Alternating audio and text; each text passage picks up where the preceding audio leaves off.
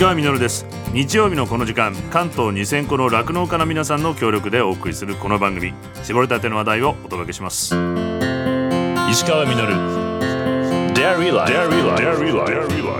デイリーライフお聞きの皆さん、えー、横浜で、えー、牧場しております。相沢両牧場相沢です、えー、今年の夏はやはりあの気温はもう本当に高くて暑くてもう本当に耐えられないような状態だったんですけどちょっと換気扇の数を増やして今までついてなかったところへちょっとつけてみたりちょっと工夫して、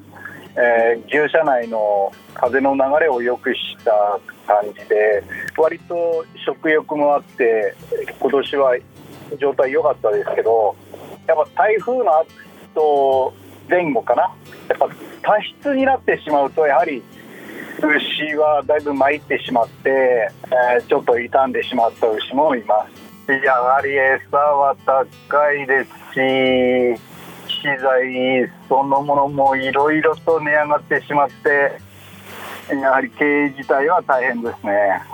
えー、今現在ですと全頭数でちょっと少なくなってしまったんですけど30頭で搾乳してる頭数が20頭ですね。今ジャージの子供たちが元気にしております。牧場の隣では、えー、オーガスタミルクファームといって、えー、牧場で絞られた牛乳を使った、えー、アイスクリーム販売をしております、えソフトクリームが中心なんですけども、えジェラートの上にソフトクリームを乗せた、えソフトジェラートと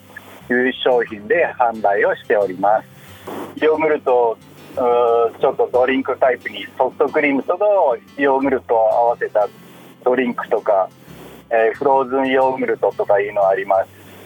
それとまあ小学生限定ですけど平日に子どもたちだけで来たら、えー、定額でソフトクリームが食べれるっていうことも、まあ、やっております。新しい事業ちょっと経済産業省の事業再構築補助金っていうのを今申請していまして牧場で作られた牛乳を水切りヨーグルトにしてバームクーヘンの生地に練り込んだちょっと変わったバームクーヘンを製造できないかなっていうのに今あ取り組んでるところですね。えー、愛沢両牧場ではずっと長く牛の改良っていうものにこだわって良い牛というものはどういうものかをあの勉強しながら牛のやっぱり美しいっていうものはよく働くという牛で理解してもらえるといいかなと思います。やはり理想理想な牛のやっぱり体型っていうものがあってそれはあのどういうことかっていうとやはり働ける牛こういう牛が働ける牛なんだよっていうのを競うような競技ですよね。やっぱりみんなといろいろとこう話し合ったりいろいろなこうなんていうのかなあのつながりが持てるというかそういうものが好きですね。えー、私たちは毎日あの牛の世話をして、えー、頑張っているんですけどそれもやはり美味しい牛乳を作りたい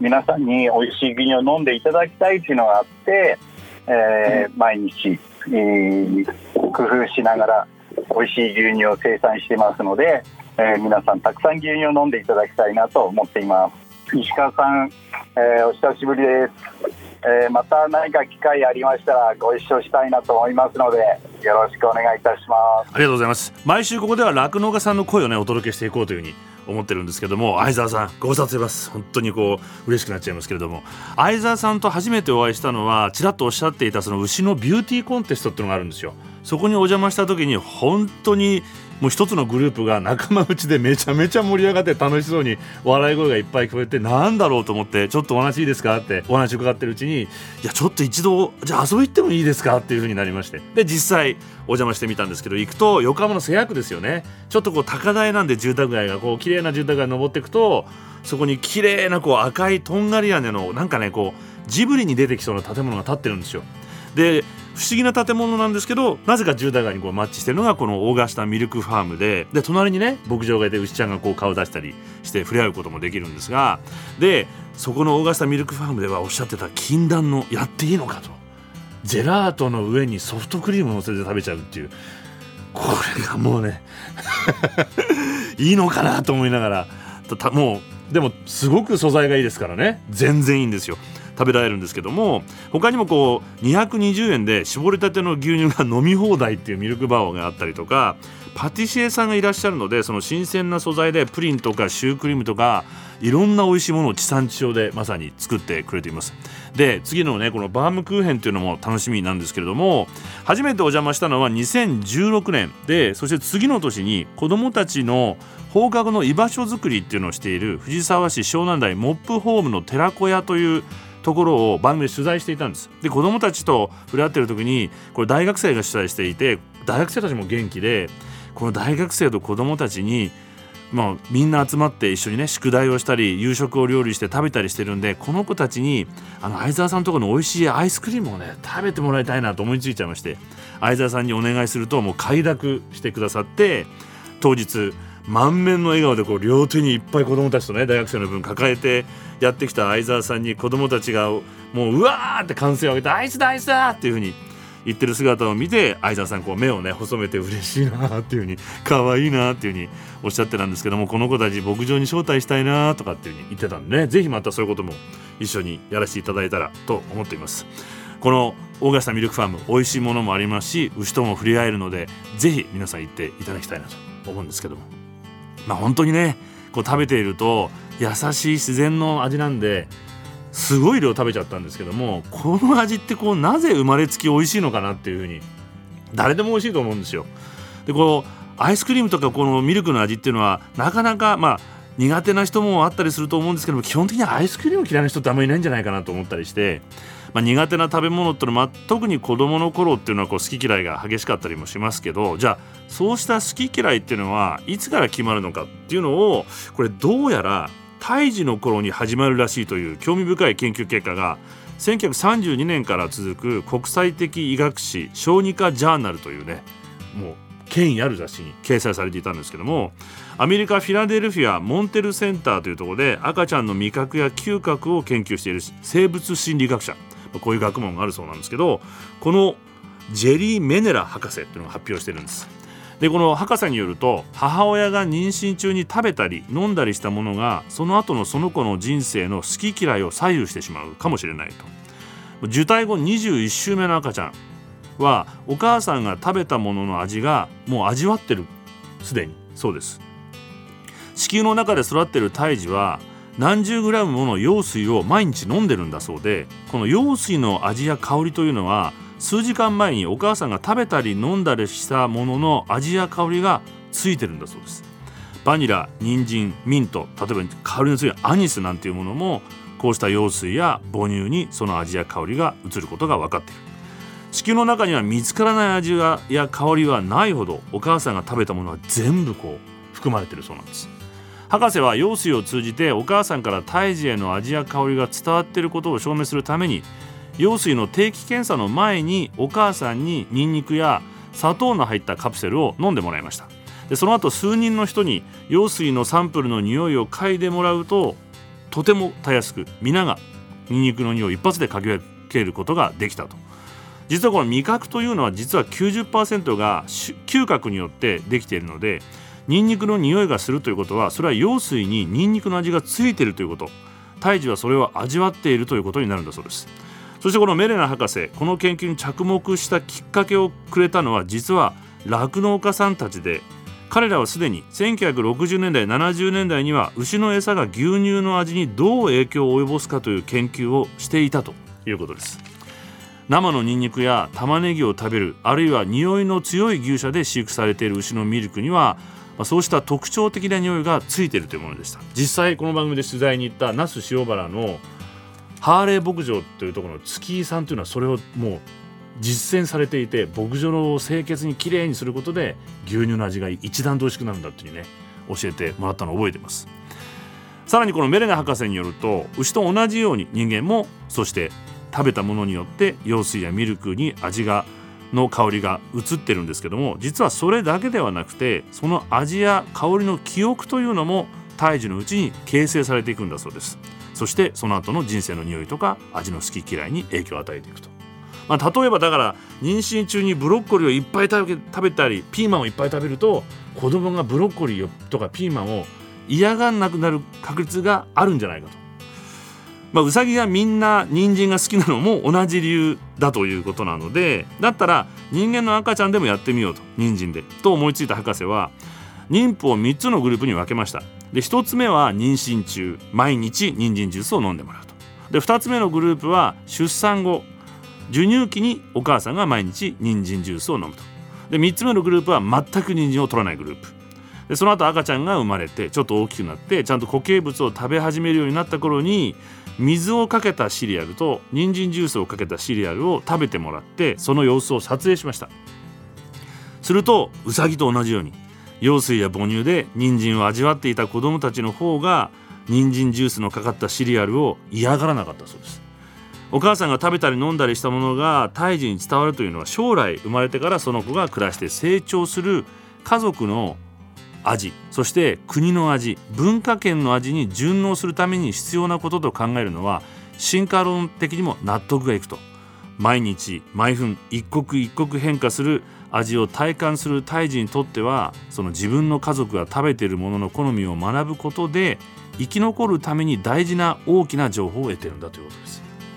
まあ、とはいえ妊娠中にいくらブロッコリーとかピーマンを食べてもやっぱりピーマンとかブロッコリーが嫌いだという子供がいますし、まあ、子供っていうのはやっぱそういうものかもしれません。でも妊娠中や出産直後にお母さんを通じて味覚が伝わっているならその後も続けていろんな食べ物を与えることでその子の好き嫌いもなくせるという可能性がここでわかるということです。みんながやっぱりでもアイスクリームが好きなのもお母さんたちもアイスが嫌いな人はいないからだったのかもしれないです。石川稔。Dairy Life. Dairy Life. Dairy Life. 石川のやってますデリーライフ。今週はこの方をゲストにお迎えしています。日本酪農教育ファーム研究会事務局長でホワイトボードミーティング認定講師でもある横山博美先生です。はい。よろしくお願いします。よろしくお願いします。はい、横山先生ですけども。はい。まあ、一応今でも先生はしてるんですけど、一、はい、回辞めて小学校と大学の講師をしてるんですね。うん、で残りの時間をそのファシリテーターの養成っていうことで、ホワイトボードミーティングの認定講師の活動をしているというそれしながら日本酪農教育ファーム研究会の事務局長もしているという。まあでもいろんなことやってこれからいろいろお聞きしたいんですけどまず最初にこの番組ならではのその日本酪農教育ファーム研究会、はいはい、あのこの番は福井先生とか国分さんとかねいろいろとお話伺ったりとかもしてるんですが改めて、はい、横山先生何をやってらっしゃるのかってことも含めて。はい、はい、と日本酪農教育ファーム研究会っていうんですけど、うん、まあ発足して13年になるんですよね。はい、で以前はえっ、ー、と酪農団体さんの酪農教育ファーム推進委員会っていうのがあってそれを教員はこうお手伝いするような形で関わっていて、うん、まあ、教材作りなんかをするのをお手伝いしてたんですけれども、うん、だんだんこう全国にこう実践があるっていうことが分かってきたら、うん、やっぱり先生同士がもうちょっと学び合いたいなっていうような、なんかそういう願いをすごく持って。はい、はい。はい、あの酪農家さんたちのためっていうか応援団ではあるんだけれども、教育のためっていう一つやっぱゴールをそっちに持ってき持ってきたいっていうことで改めて研究会を、まあ、教育研究会ってみたいな形で立ち上げたんですよね。はい、あそういう流れだったんですね。そうなんですいや僕は最初とその会議とかお邪魔したこともあってこれ本当皆さん知らないことだなと思ったのが教育者とそのまあ農業酪農業をしてる人たちが会議をやって、子どもたちに何ができるかってことを話をしてるのを見て、なんだこの世界はと思って。そうなんですね。すごいなと。すごいことだと思いますね。なかなかないっていうか、はい、本当に対等に先生とは言ってもらえるけれども、うん、お互いに子どもたちを間に挟んで、まあ、お互いにこうウィンウィンになっていくような、うん、やっぱ子どもに子どもたちがやっぱりこう幸せになっていってくれるために何ができるかっていう、うんうん、そこでこう膝つき合わせてやっていくみたいな感じになりたくて、うん、まあ、ちょっと研究会を別に作ったんですね。でも研究会には教員だけじゃやっぱりできないので、酪、農、家さんも入っていただいたり、乳業関係者の方も入っていただいて、教員にとってはこういろんな世界の人と触れ合えるってなかなかない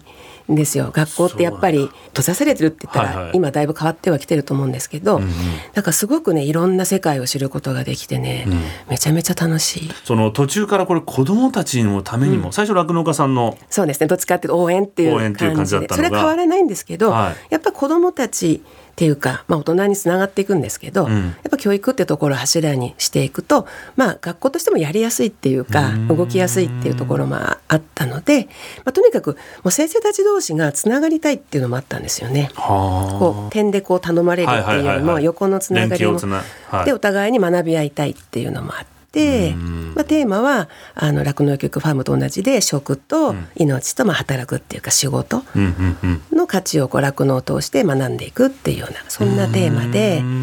の、まあ、研究っていうかね実践研究してます。はい、でもそれだけやっぱり子どもたちに変化があったっていうもちろんそうですね。ことがもうポツポツと起こり始めたので、はい、そうですね。じゃこれまとめて研究しようっていうふうになってそうですね。はい。いや、はい、でも先生に小学校の最初先生だったわけです、ね、はいはいはい。正規の職職員で担任も持って持ってたりとか、うん、なんでそれで牧場に行こうっていうことになったんですか？20年ちょっと前からなんですけど、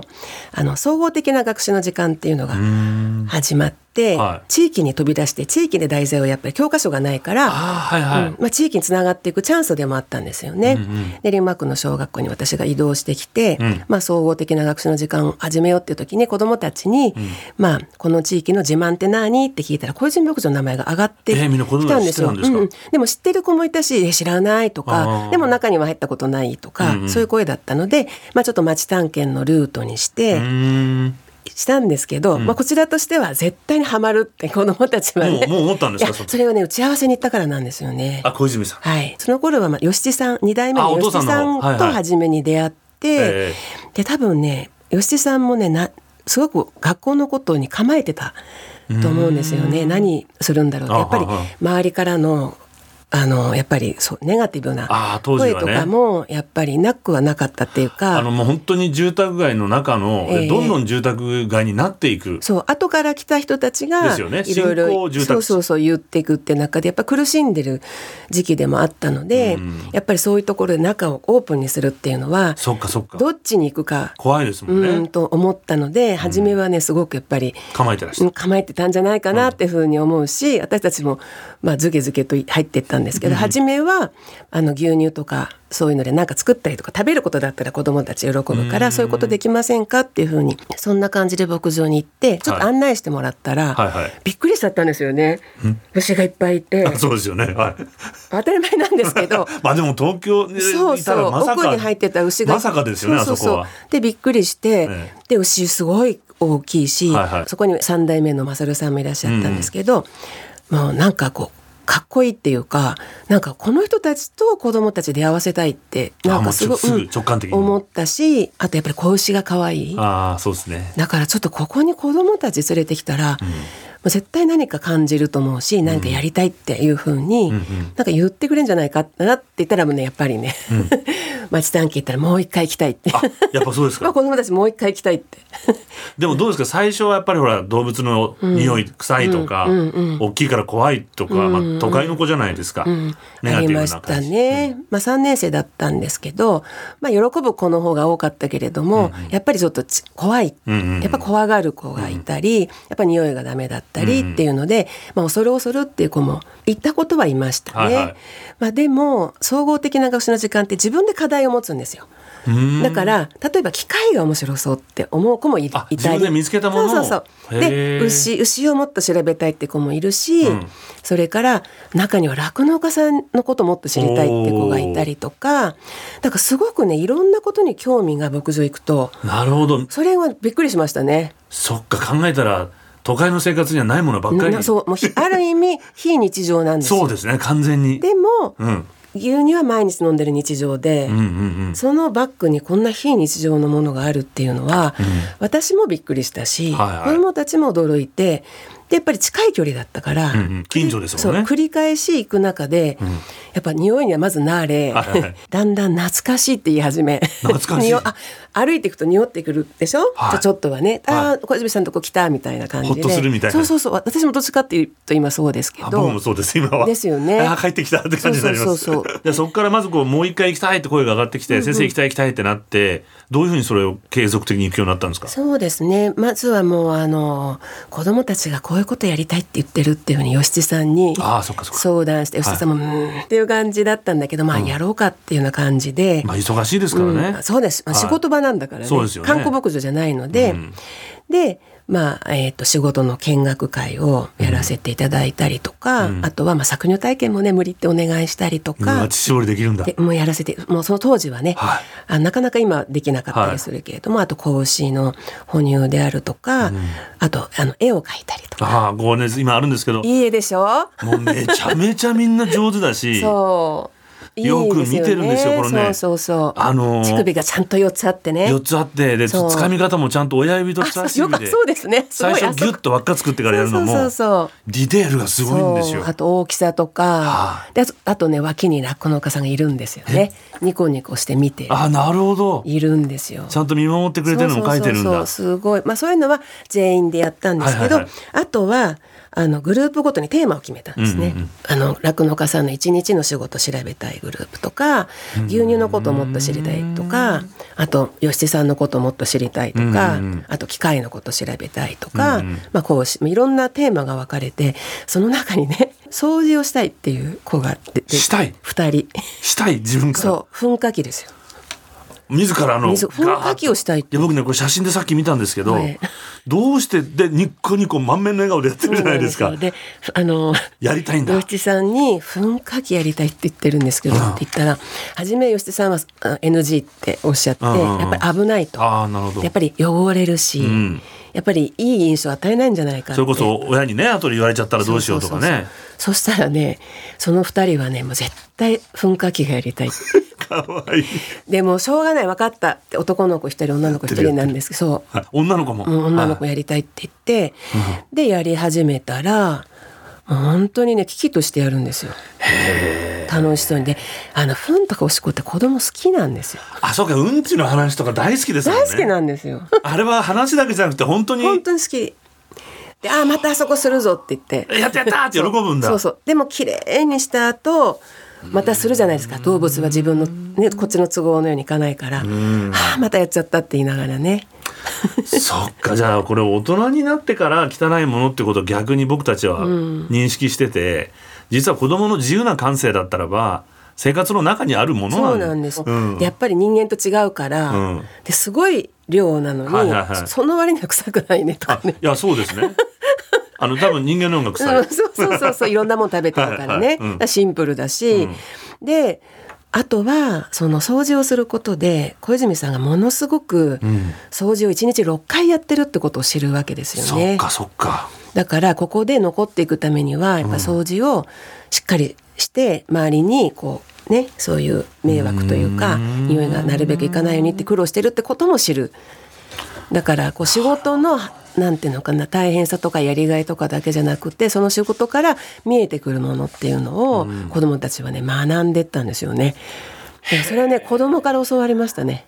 じゃあ本当にこう牧場に行くだけでその生き物と、まあ、命と触れ合うってこともあるし仕事を知るってこともあるしあと自分たちの食はどっから来てるのかってことも、うん、そうなんですよ。毎日飲んでる牛乳はね冷たくて美味しいけど、うん、こうやると温かいっていうのもものすごい驚きですよね。じゃあいろんなことが勉強できちゃうんだ。できちゃいましたね。しかも体でそう体験なのでね、うんうんうん、で、まあ、失敗をして、うん、まあ、あの3代目の勝さんとかにねちょっと怒られちゃったり、うん、それのそういう経験も、はいはい。んですよ。あ、もうだからありがとうございます、まさんっていう感じで。やっぱ真剣勝負だから。普段からどういうことに酪農家さんが気をつけてるかを、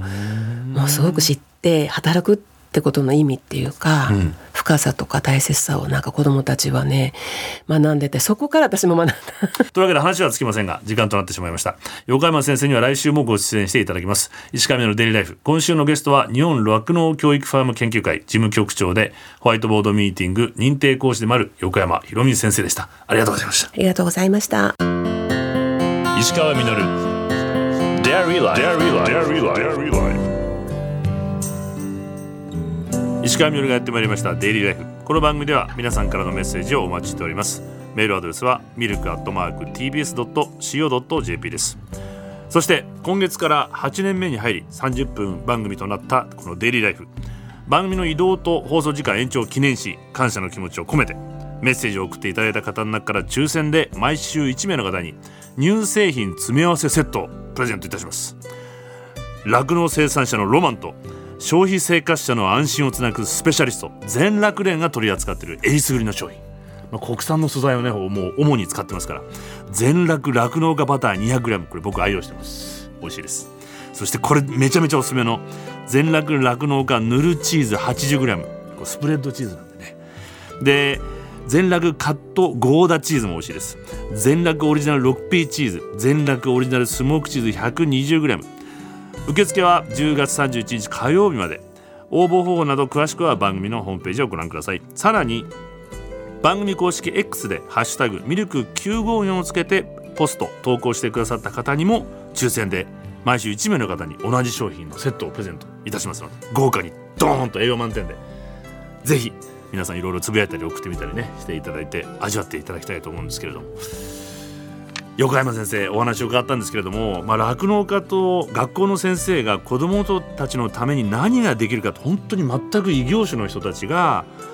何を伝えていけるかこう真剣にこう話し合ってる実践もされてるんですけども、まあ、先生の話を聞いてるとなんか自然とこう子どもたちに会いたくなってくるんですよね。なんか一緒に遊びたくなってくるんですけれどもあの最近近所の子供がたまにあの夕方になると友達同士こう別れを惜しんでいつまでもお互いに「バイバイバイバイ」ってこうずっと離れていきながら叫び合ってる声が聞こえることがあってちょっと楽しみに僕はしてるんですけどもなんか夕暮れ時にそんな声聞くと嬉しくて懐かしい気持ちになります、まあ、気がついたら街中からそんな子供たちの声が聞こえてくることが随分減ってしまったなとも思って残念なんですけれども。まあ、子どもたちが学んでいる小泉牧場でもそんな子どもたちの賑やかな声がしていてそんな声が溢れていたかと思うともしかしたらなんですけども牛たちも楽しかったんじゃないかなというふうに思ったりしてしまいます、まあ、先ほどお話しした相沢さんのオーガスタミルクファーム取材後ですねあまりにも美味しいのでいろんなものをいっぱい食べていつまでもねごちそうになりながらお話をしているとちょうど放課後のねあの鐘が街の中になって西日がこう差し込む中夕方近くになってきた頃子供たちがもう次から次へと自転車を店の前に放り出してやってきました。手にはこう小銭を握りしめて友達とこう小突き合いながらどれにするか真剣に悩んでアイスクリームを買っていく。その後は外の大きなブランコにみんなで乗ったりして遊んでいて夕日が近づく中子供の声がとにかく楽しそうでとても美しい光景でした。この子たちが大人になって僕の知らない時代を生きる頃にもきっとこの時の景色はずっとこの子たちの中に残ってるだろうと思います僕たちがいなくなる未来その未来に何を残していけるかそれは僕たち大人次第だと思います石川稔デイリーライフこの番組は関東2000個の酪農家関東生乳関連の提供でお送りしました石川稔 Life. Dairy Life. Dairy Life. Dairy Life.